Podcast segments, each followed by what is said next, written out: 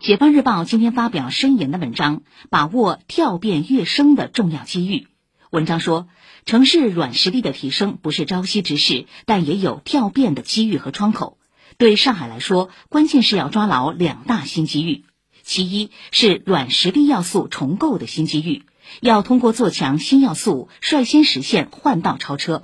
其二是世界格局深刻调整的新机遇，要通过规则引领来掌握话语权。